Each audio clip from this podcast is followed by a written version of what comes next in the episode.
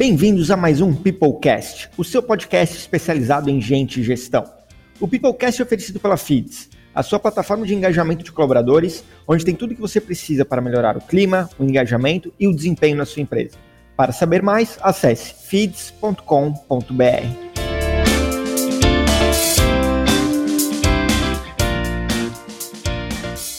Quem não quer trabalhar numa excelente empresa? Todo mundo. Mas como transformar uma empresa em uma boa empresa para se trabalhar? A gente está com Kleber Piedade, fundador e CEO da Matchbox. Kleber, muito legal ter você aqui com a gente. Conta um pouquinho da tua história para conhecer.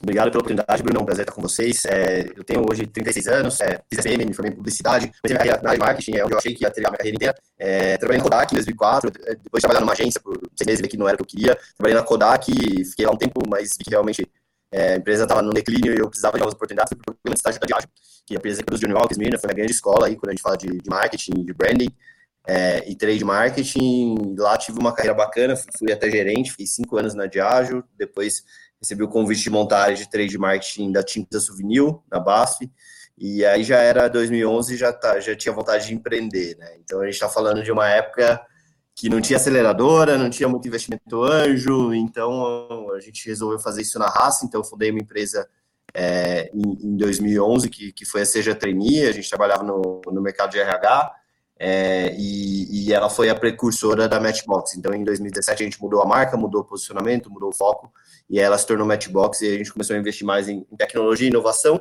Em paralelo, em 2015, eu fundei a Moving, que é a empresa de aluguel de bicicletas elétricas. A gente participou do Shark Tank da segunda temporada.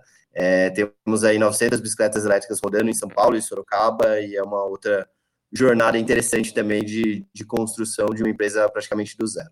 Sensacional, muito legal conhecer um pouquinho mais da tua história. E na nossa conversa hoje, Kleber, é, a gente fala um pouco sobre as boas empresas para se trabalhar, né? É, para que uma empresa para se trabalhar? Eu acho que uma boa empresa para se trabalhar é uma empresa que ser elas mesmas, então que tenha essa, essa naturalidade, essa transparência em relação aos valores e, e que as pessoas é, possam realmente trabalhar do jeito que elas são e, e, que elas sejam bem vistas pelo, pelo que elas têm de agregar de, de positivo para a organização. É, eu acho que uma boa empresa para se trabalhar é onde as pessoas estão conectadas com um propósito e elas estão vendo que fazem parte de, de um todo. E, e, também uma coisa que eu falo muito sempre, que, eu, que eu, é uma premissa minha na Matchbox, é tentar reconhecer as pessoas na velocidade do talento delas também. Então, é, a gente quer uma empresa meritocrática, quer uma empresa em crescimento, que ofereça oportunidade para as pessoas, e a gente tem inúmeros cases hoje dentro da Matchbox de pessoas que começaram como estagiário, analista júnior, hoje são heads de área, e isso para mim é muito gratificante, ver as pessoas crescendo, as pessoas contribuindo para um sonho, né? E, e, eu acho que, assim, hoje eu tenho bastante convicção de que a gente tem conseguido chegar né, nesse estágio de ser uma boa empresa para se trabalhar, é, mas ainda tem muita coisa para fazer, Bruno. E qual que é o papel do CEO? Aí legal de falar que a gente está falando muito da Matchbox, mas acabou fundando outra empresa também no, nessa trajetória. Tem uma trajetória como funcionário, né, como colaborador em outras empresas. É, tendo essa visão mais sistêmica, né, vários papéis que tu já pôde participar, o que tu enxerga que é a responsabilidade do CEO, né, para cuidar dessa, desse ambiente, de cultura e tudo mais, para transformar esse, é, esse legal, né, e seja bom? É, eu vi que CEO está muito ao mindset e a construção de cultura e passam com isso desde do, dia zero. Né? A gente tem muitas empresas que eles crescem e o mindset do, do CEO tem outras coisas, e aí quando você vê, você já tem uma cultura que é difícil de você moldar para se tornar uma empresa para trabalhar, e isso a carreira de você perder bons talentos e, e, não conseguir muitas vezes crescer na velocidade que, que você gostaria. Então, assim, para mim tem muito mindset e o papel do CEO de olhar para isso desde o dia zero, mesmo quando não existia um RH. Né? Então, eu recentemente tive a oportunidade de trazer uma profissional de RH para a Imoving e para a Matchbox, né? uma, uma em cada, mas antes mesmo dessas pessoas chegarem, a gente já cuidava de vários aspectos da nossa cultura, mensurando é, indicadores importantes, é, focando em atividades relacionadas à qualidade de vida, incentivando é, saúde física e mental dos colaboradores e várias outras iniciativas. Então, acho que o RH ele veio para organizar um pouco, mas esse mindset, essa preocupação genuína com o bem-estar das pessoas e com a construção de uma cultura é, vencedora, eles existem desde o começo, e acho que isso é muito papel do CEO. E aproveitando esse link que tu deu, citou um pouquinho o RH, e eu acho que bem claro para todo mundo, eu concordo muito com, com o Tio, que tem que vir na cabeça do CEO, eu acho que ele é o grande responsável, é, 100% das coisas que acontecem na empresa são de responsabilidade, não, é, não é 99%. E aí tu uhum. forma, começa a formar um time aí, tu falou de alguns líderes e tudo mais, e agora se, uh, alguém para olhar especificamente o time de RH, é, aliás, trouxe uma pessoa especificamente para cuidar de RH, para gestão de pessoas. Uhum. Qual é o papel do RH para que isso aconteça? Então, um pouquinho da visão do CEO, né? qual é o papel do RH para que a gente faça essa transformação e, e, cuidar que isso se mantenha? É, eu acho que uma preocupação que eu, que eu tenho tido na construção de, de enfim, uma área de RH em cada uma das empresas é construir um RH estratégico desde o dia zero. Né? Então, eu acho que ele tem um papel de facilitador e de catalisador dessas iniciativas, de embaixador é, dessas iniciativas, mas é, eu acho que a gente tem que dar ferramentas para esse RH conseguir automatizar o que pode ser automatizado, né? A gente vê muitos RHs em muitas companhias imersos em atividades operacionais, né? E para mim, é, a gente tem que automatizar o que pode ser automatizado para sobrar mais tempo para o RH ter um olhar mais estratégico e mais humano para os processos. É, mas eu acho que ele tem que sempre estar um passo à frente, entendendo o que está acontecendo nas áreas, vendo como é, atuar como business partner também de receber as demandas, entender como é que ele influencia e media possíveis conflitos, melhora a comunicação dentro da organização. Então, para mim, ele é um um catalisador e, e embaixador dessas iniciativas é, que, que, são super importantes, mas que de alguma forma já existiam e agora só acelera isso. Excelente. É, e eu queria fazer uma pergunta aqui, uma, tipo, na verdade, eu queria que tu contasse um pouquinho pra gente, gente eu conheço a Microsoft há tempo já, e a Microsoft foi, nem foi uma excelente empresa para se trabalhar, né? Conta um pouquinho sobre como é que vocês estavam dividindo conta um pouquinho sobre o que é o NPS, que é um que vocês aí, e conta um pouquinho da jornada da Matchbox nos últimos dois, três anos aí, como é que vocês foram de um NPS negativo, um NPS super bom, é, pra gente contar essa trajetória dessa transformação da Matchbox. É, a nossa relação com a FIDS já vem há bastante tempo, acho que devemos ter sido um dos primeiros clientes aí que acreditaram e que, e que investiram numa ferramenta, porque eu acho que o, o que não é medido não pode ser gerenciado, né? Então, uma das coisas que a gente falou é mesmo a gente, é, em 2018, numa situação diferente, a gente falou, a gente tem que começar a olhar para isso, ver onde estão os nossos pontos de evolução e traçar um plano. E a situação em 2018, né, Bruno, a gente tinha passado por alguns problemas é, societários e de gestão, a gente estava é, com um número de projetos, um volume de projetos relativamente grande, precisamos contratar rápido, e aí a gente foi um pouco negligente em trazer pessoas que a gente achou que iam é, entregar tecnicamente, mas que a gente já sabia que não eram conectadas com a cultura. Então, quando a gente se deparou com essas pessoas, a gente viu que dentro da empresa tinham várias mini culturas, né, de pessoas é, com objetivos diferentes e, e causando uma, é, é uma cultura é, de pouco engajamento, de pouca produtividade e, e também de não, não, resolver, não conseguir encantar os clientes, que era uma coisa que a gente tinha muito como objetivo.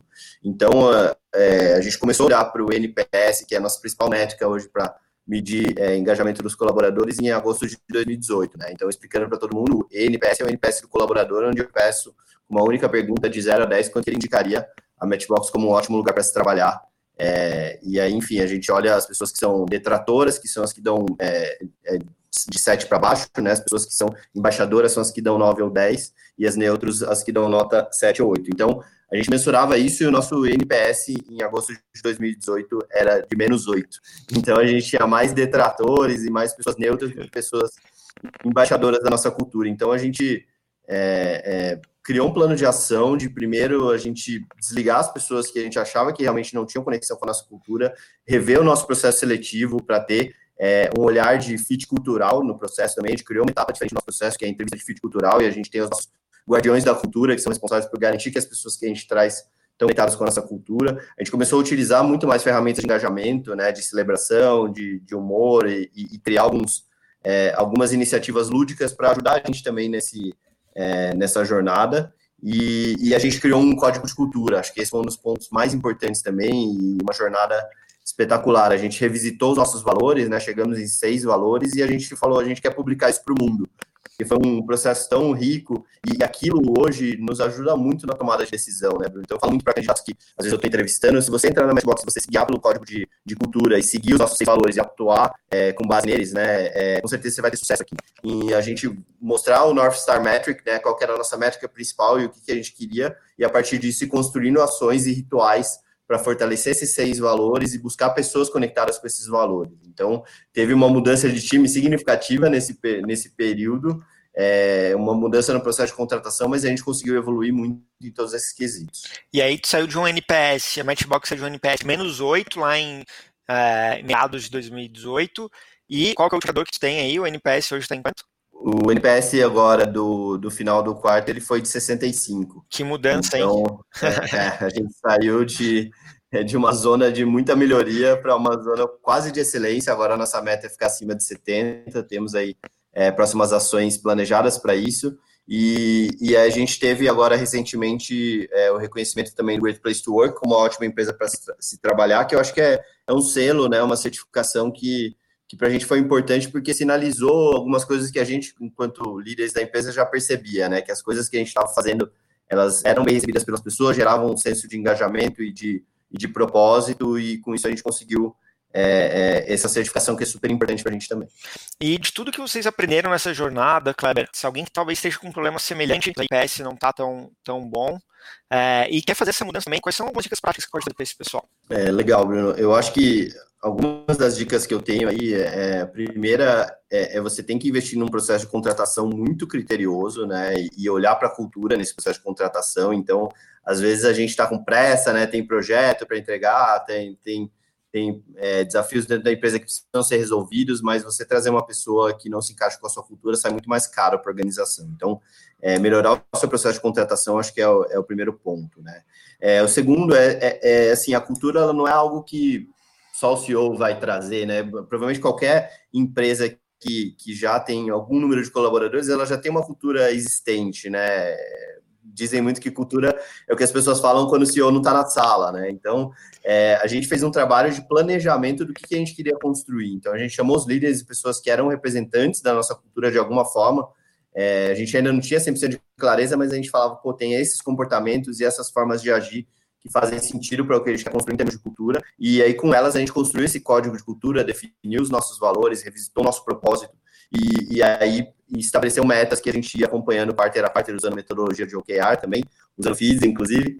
É, então, acho que assim, ter uma ferramenta para mensurar isso é super importante, revisitar o seu processo seletivo, é, garantir o engajamento e rituais que, que permitam que você fortaleça todos esses é, valores e, e, essas, essas metas que você estabelece. Acho que são algumas da, das dicas. E está sempre aberto, né? A gente olha para essa jornada e fala, não, foi uma jornada virtuosa de só crescimento, mas não, tem muito perrengue, em alguns momentos você vai errar a contratação, você vai é, é, ter um, determinadas áreas um pouco mais desengajadas, então é um processo constante de melhoria contínua, de ouvir feedback, eu acho que isso é um dos outros pontos, a gente ouviu muito time e ouve muito time ao longo de todo esse processo, então é, os comentários que o pessoal faz na NPS, pesquisas de clima, tudo isso ajudam muito a gente a ir direcionando e, e assim, é, construindo verdadeiramente cada vez mais um, um lugar mais incrível para se trabalhar. E a gente chegamos aqui na, na, reta final, Kleber, é, provavelmente deve estudar bastante coisa é, sobre isso, né, como fazer essa movimentação e tudo mais. Que material ou dica de conteúdo é, tu pode sugerir para os nossos ouvintes ouvirem, lerem, é, um blog, um livro, alguma coisa que tu conheceu nessa, nessa jornada que pode ser interessante. Tem muito, muito, conteúdo legal sobre esse assunto, né? Eu publiquei até um, um, artigo no meu LinkedIn que eu falo um pouco das nossas referências, essa jornada de 2018 até aqui, com mais detalhes, né? Uma pessoa que é bem inspiradora pra gente é a Pat McCord, que é, é, foi diretora lá e construiu toda, toda a cultura do Netflix. E então eu acho que essas são as grandes referências que eu busquei ao longo de todo esse processo. Muito legal, Claro. Queria agradecer a tua participação aqui no Peoplecast. É, eu sei que teu tempo é mega corrido aí, mas muito obrigado por poder trocar essa ideia com a gente. Pô, Bruno, foi um prazer, passou voando o tempo aí. Eu adoro falar sobre esse assunto. Obrigado pela parceria de sempre aí. Espero que os insights sejam valiosos para os ouvintes. Boa. Pessoal, espero que vocês tenham gostado do nosso papo de hoje com o Kleber e aguardo vocês no nosso próximo episódio do Peoplecast. Até mais.